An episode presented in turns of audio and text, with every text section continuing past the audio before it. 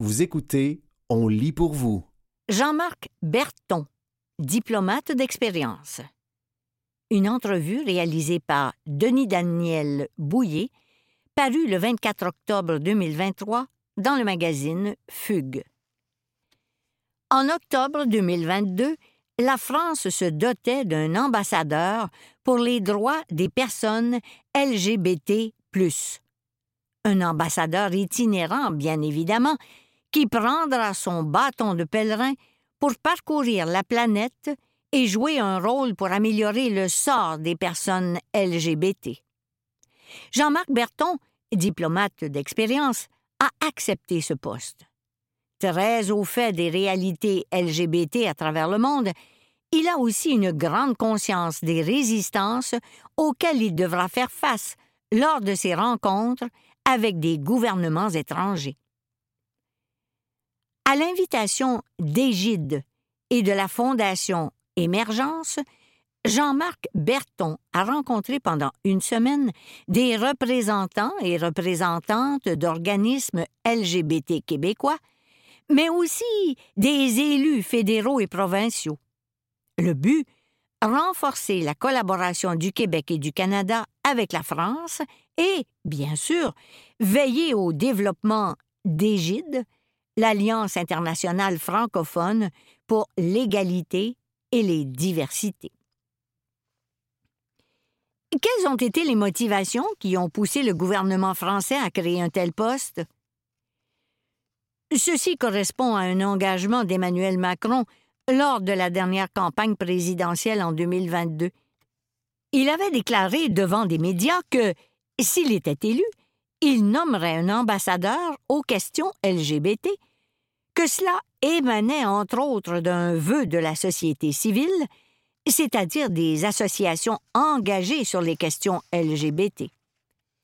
Emmanuel Macron, qui a une grande expérience internationale, a vu par lui-même que la question LGBT était aujourd'hui incontournable dans toutes les relations entre les États, et que c'était une question des plus inflammables dès qu'on la mettait sur la table, que l'on se retrouvait parfois avec des positions irréconciliables, et donc qu'il était très difficile de s'entendre. Ce que révèle cette question inflammable, c'est qu'il y a des pays qui avancent vite dans la reconnaissance des droits des personnes LGBT avec le droit au mariage, à la parentalité, à l'allègement des exigences, à la transition de genre, etc., alors que d'autres pays, au contraire, se radicalisent, renforcent la répression, développent un discours très agressif contre les personnes LGBT qui se sont présentées comme une menace contre la société, la famille, la civilisation. Donc, on a comme deux planètes qui se font face, qui ne se comprennent pas. Et c'est une situation extrêmement dangereuse. On ne peut pas se satisfaire de cette situation pour les personnes LGBT en premier lieu, pour leur sécurité et leur liberté. Et ce n'est pas non plus satisfaisant d'un point de vue diplomatique dans les relations internationales on doit réduire les crispations qui opposent les régimes démocratiques aux régimes autoritaires. Et la question LGBT est un point de cristallisation de ces oppositions. Le président Emmanuel Macron et la ministre des Affaires étrangères, Catherine Colonna, ont estimé que nous devions faire un effort particulier sur la question des personnes LGBT et qu'il fallait une personne à temps plein sur ce dossier et essayer d'être utile. On peut toutefois s'étonner qu'il n'y ait pas sur le plan intérieur un poste équivalent, un ministre, un sous-ministre, qui soit chargé de ce dossier en France? Vous connaissez sûrement la DILCRA, D-I-L-C-R-A-H, Délégation interministérielle à la lutte contre le racisme, l'antisémitisme et la haine anti-LGBT, qui est sous la tutelle de la ministre déléguée chargée de l'égalité entre les femmes et les hommes et de la lutte contre les discriminations, Bérangère Couillard. Elle couvre donc le champ de compétences de la DILCRA et c'est elle qui est chargée d'élaborer le plan pluriannuel contre la haine LGBT. Nous avons d'ailleurs présenté notre nouveau plan 2023-2026 en juillet dernier. Quel est exactement le mandat, euh, sûrement défini en accord avec le président de la République, qui vous a été donné? Ma tâche principale, tout d'abord, est de mobiliser l'appareil diplomatique français sur cette question et de coordonner les actions des ambassades et des différents services diplomatiques. Ensuite, il y a la représentation dans les différentes enceintes euh, internationales. Concernant la mobilisation de nos représentations, nous avons adressé une circulaire sur les enjeux LGBT et l'on demande à nos ambassades d'avoir un référent LGBT dans le pays, de tenir des rencontres avec les ONG LGBT locales et de produire un rapport annuel sur la situation des droits LGBT. Enfin, soutenir financièrement les acteurs et actrices de la société civile, faire des démarches auprès des autorités face à des situations préoccupantes quand les droits ne sont pas, à notre avis, respectés. Nous demandons aussi dans cette circulaire à ce que soit portée une attention particulière pour les demandes de visa pour se rendre en France. C'est une circulaire avec des instructions très fortes, et cela commence à produire des effets. On a déjà des résultats très positifs sur lesquels je ne peux pas m'étendre. Il faut rester souvent discret, car certains gouvernements n'aiment pas que la pression qu'ils pourraient subir lors de discussions se retrouve dans les médias, avec le risque, au contraire, de les voir reculer. De plus, en septembre dernier, nous avons annoncé, lors de l'Assemblée générale des Nations unies, la création d'un fonds français de soutien aux défenseurs des droits des personnes LGBT dans le monde doté, pour commencer, de 2 millions d'euros. Et cela permettra des associations qui font des plaidoyers pour les droits LGBT ou qui apportent des services aux populations les plus vulnérables. Ce sont ces organismes, ces acteurs de la société civile, qui sont sur le terrain, qui sont en première ligne et qui prennent des risques. Mais ce sont eux qui peuvent faire avancer les choses. Quel regard portez-vous sur le durcissement des lois contre les personnes LGBT que l'on peut voir dans de nombreux pays? La situation est effectivement préoccupante. 67 pays criminalisent encore l'homosexualité. Bien sûr, on pense à l'Afrique subsaharienne, à des pays du Moyen-Orient, à l'Afrique du Nord, ou encore à la Russie, auxquels on doit ajouter les pays où l'homosexualité n'est pas criminalisée, mais où il est difficile, voire dangereux, de vivre son orientation sexuelle ou son identité de genre, ou encore parce que ces pays, sans avoir de loi spécifiquement anti-LGBT, ont restreint les libertés, comme la liberté d'expression ou d'association. Concrètement, nous avons identifié, avec nos homologues canadiens, les pays prioritaires où nous devrions intervenir conjointement.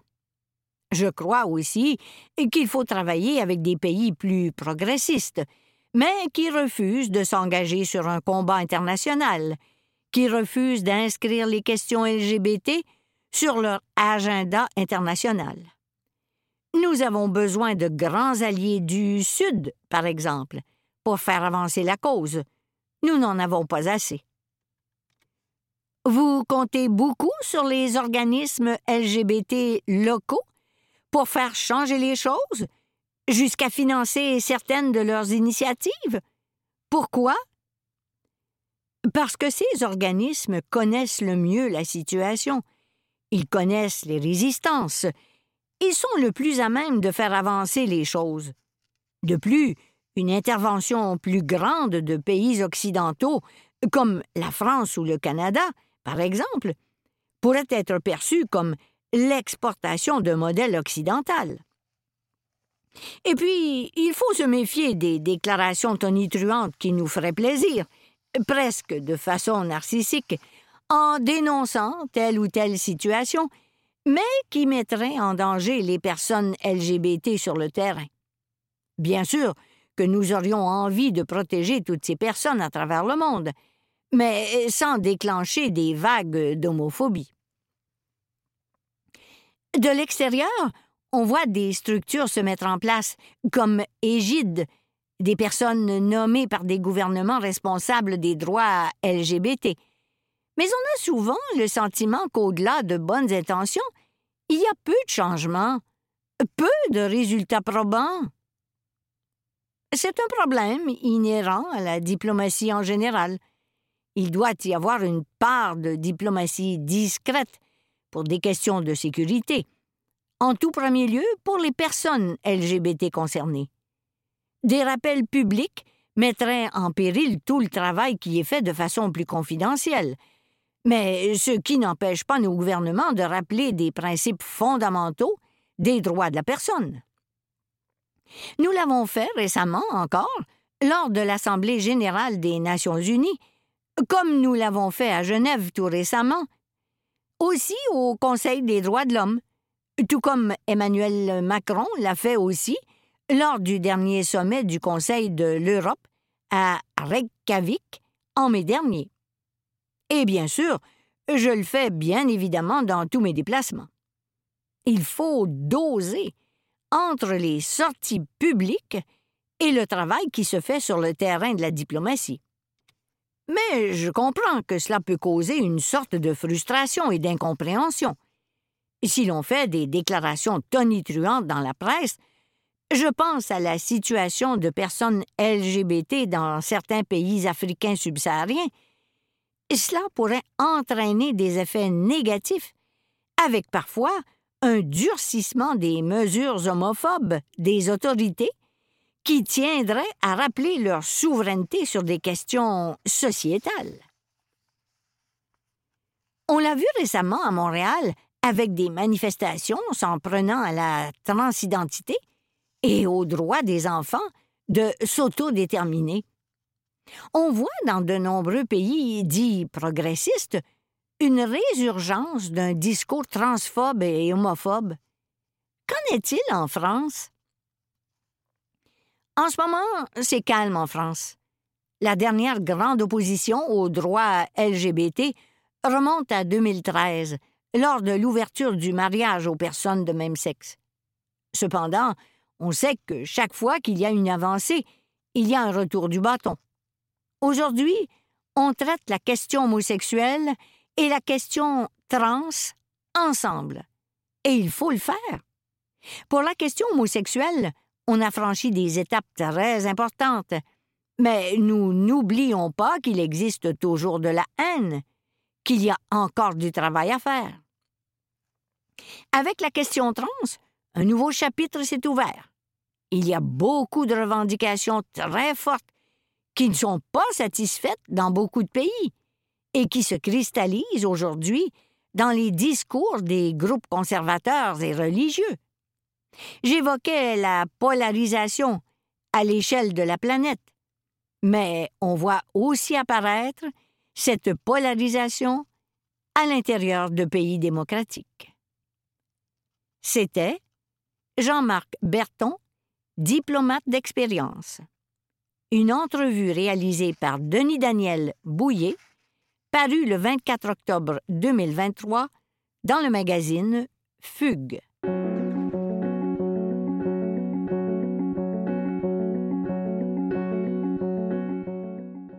Une nouvelle intervention mise au point au Québec pour réduire les risques un texte de Jean-Benoît Legault paru le 18 décembre 2023 dans La Presse.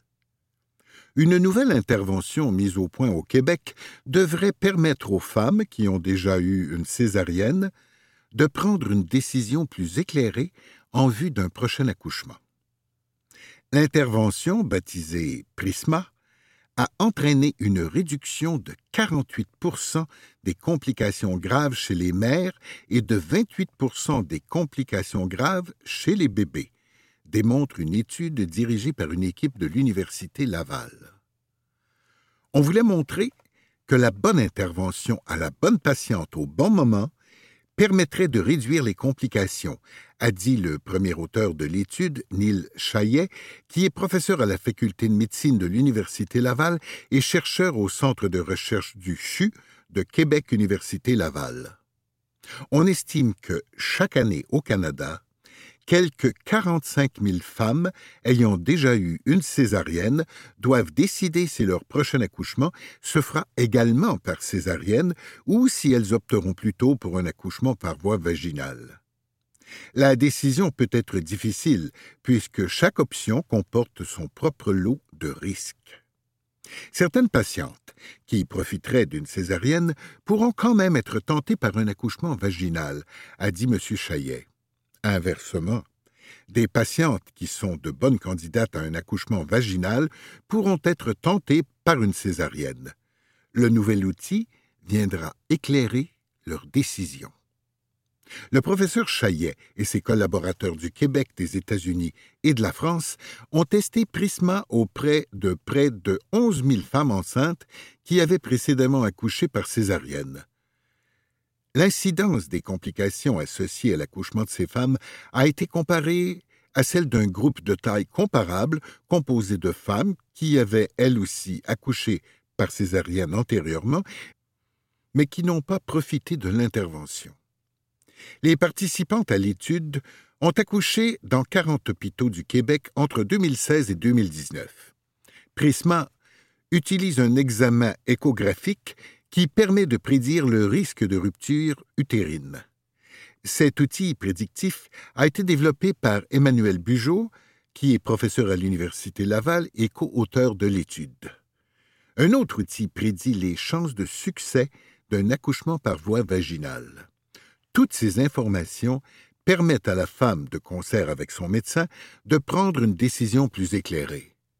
Ces outils, assurent les auteurs de l'étude, prédisent le risque de complications tout en favorisant un niveau élevé de soins lors de l'accouchement. Donc, d'abord on dépiste les risques et ensuite on agit sur la qualité des soins pour que la patiente puisse recevoir des soins optimaux, a résumé le professeur Chaillet. Prisma pourrait aussi retirer ce que le chercheur a appelé l'épée de Damoclès, qui pend au-dessus de la tête des médecins qui se lancent dans un accouchement vaginal sans trop savoir si l'utérus de la patiente tiendra le coup jusqu'au bout. Grâce à ces nouvelles données, le médecin pourra appliquer les standards de soins qui lui ont été montrés sans arrière-pensée, a dit M. Chaillet. Ces données permettront aussi à l'équipe de soins de mieux déterminer jusqu'à quel point elle peut être patiente au moment de l'accouchement, a-t-il ajouté. Peut-on se permettre de laisser le travail se poursuivre encore un moment en sachant que l'utérus est solide, ou bien doit-on plutôt envisager une césarienne plus rapidement qu'on ne l'aurait fait autrement? Les résultats ont montré qu'on est capable de diminuer fortement les complications sévères du bébé sans augmenter le risque de césarienne ni de rupture utérine, a souligné M. Chaillet les complications ont beaucoup diminué parce qu'on donnait la bonne intervention à la bonne patiente au bon moment. L'intervention Prisma est maintenant implantée dans les hôpitaux qui l'ont testée dans le cadre de l'étude. Les conclusions de cette étude ont été publiées par la prestigieuse revue médicale des Lancet.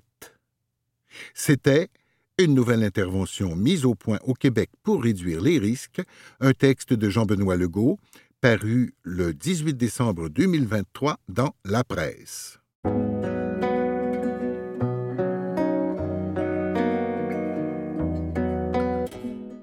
De l'asphalte froid pour lutter contre la chaleur. Un texte de Sarah Champagne, paru le 16 octobre 2023 dans La Presse.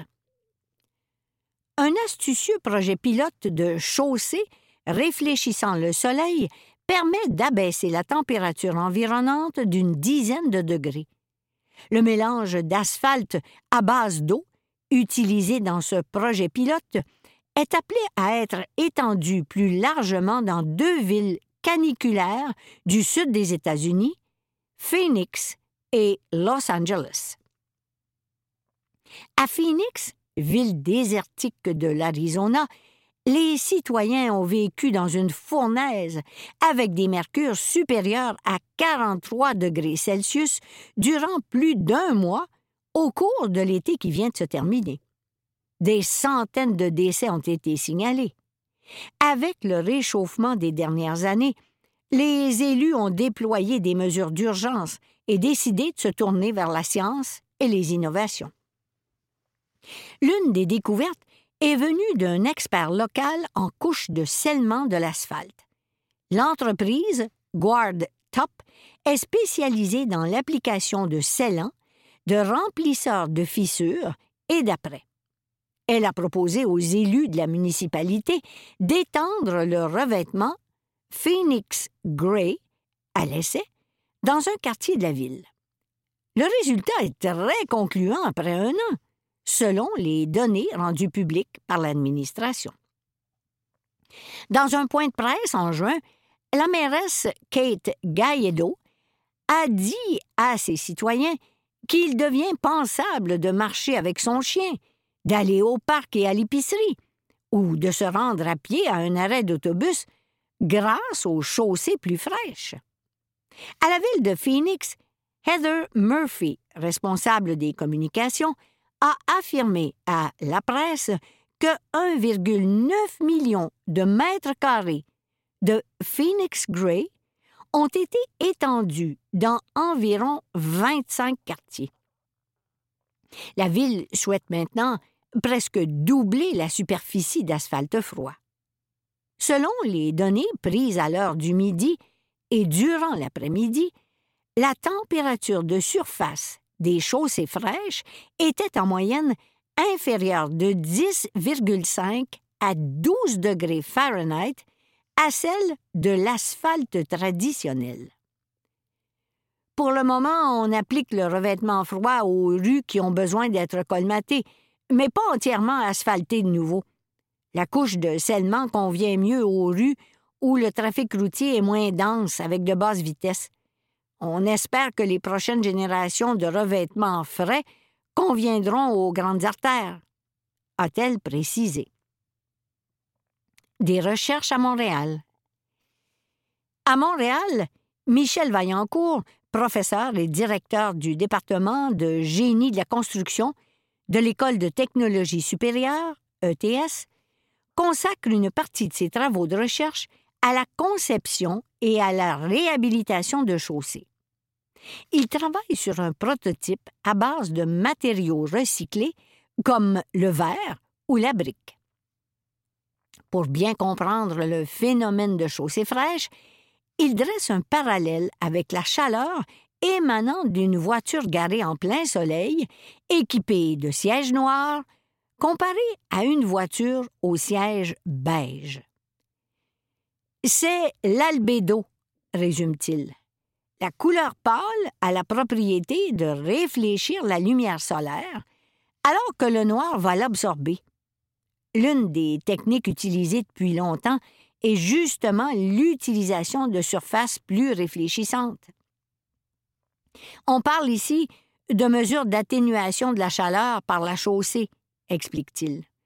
On peut penser que ce serait utile chez nous dans certains endroits pour contrer les îlots de chaleur, par exemple euh, les grands stationnements. Et d'autres expériences à Los Angeles. Dans le petit quartier défavorisé de Pacoima, à Los Angeles, un revêtement similaire, non toxique, est à laisser dans un quadrilatère formé d'une dizaine de rues, avec une école primaire, un terrain de basketball et des stationnements. Là aussi, on parle d'une baisse enviable de la température de 10 degrés selon l'heure du jour. Afin de mesurer les températures, des techniciens ratissent régulièrement le territoire et la communauté voisine de référence avec une voiturette de golf équipée de stations de mesure. Des drones et même des données par satellite servent à collecter une panoplie d'informations allant du point de rosée à la pression barométrique, la vitesse du vent, sa direction, etc. Le fabricant de toitures GAF, GAF est à l'origine du Cool Community Project. Des citoyens bénévoles se sont prêtés à l'expérience en peignant des œuvres murales au sol. Dans son rapport d'évaluation du projet pilote transmis à la presse, GAF note que les résidents ont rapporté que les semelles de leurs chaussures ne collaient plus autant à la chaussée. Les conducteurs n'étaient pas aveuglés par la chaussée pâle, ajoute-t-on. Le projet est appelé à s'étendre à d'autres rues. À la fin du mois de septembre, la mairesse de Montréal, Valérie Plante, a annoncé son intention de déminéraliser des secteurs pour créer des rues éponges afin de contrer les inondations, de s'adapter au changement climatique. À la ville de Montréal, on indique que l'administration est ouverte à l'utilisation de nouveaux produits, en demeurant à l'affût des différentes pratiques sur le marché. La Ville analyse les différentes options afin de s'assurer que celles-ci soient efficaces et adaptées à la réalité montréalaise, a précisé le service des communications. Pour l'instant, il n'est pas prévu d'étendre un revêtement frais pour contrer les îlots de chaleur. En savoir plus. Le Phoenix Gray est une sorte d'émulsion d'asphalte à base d'eau adhérent au pavé sous-jacent. Il se compose d'asphalte, d'eau, de composantes minérales, de polymères, de matériaux recyclés et d'un agent savonneux émulsifiant. L'albédo est une valeur physique qui permet de connaître la quantité de lumière solaire incidente réfléchie par une surface. C'était de l'asphalte froid pour lutter contre la chaleur. Un texte de Sarah Champagne paru le 16 octobre 2023 dans La Presse.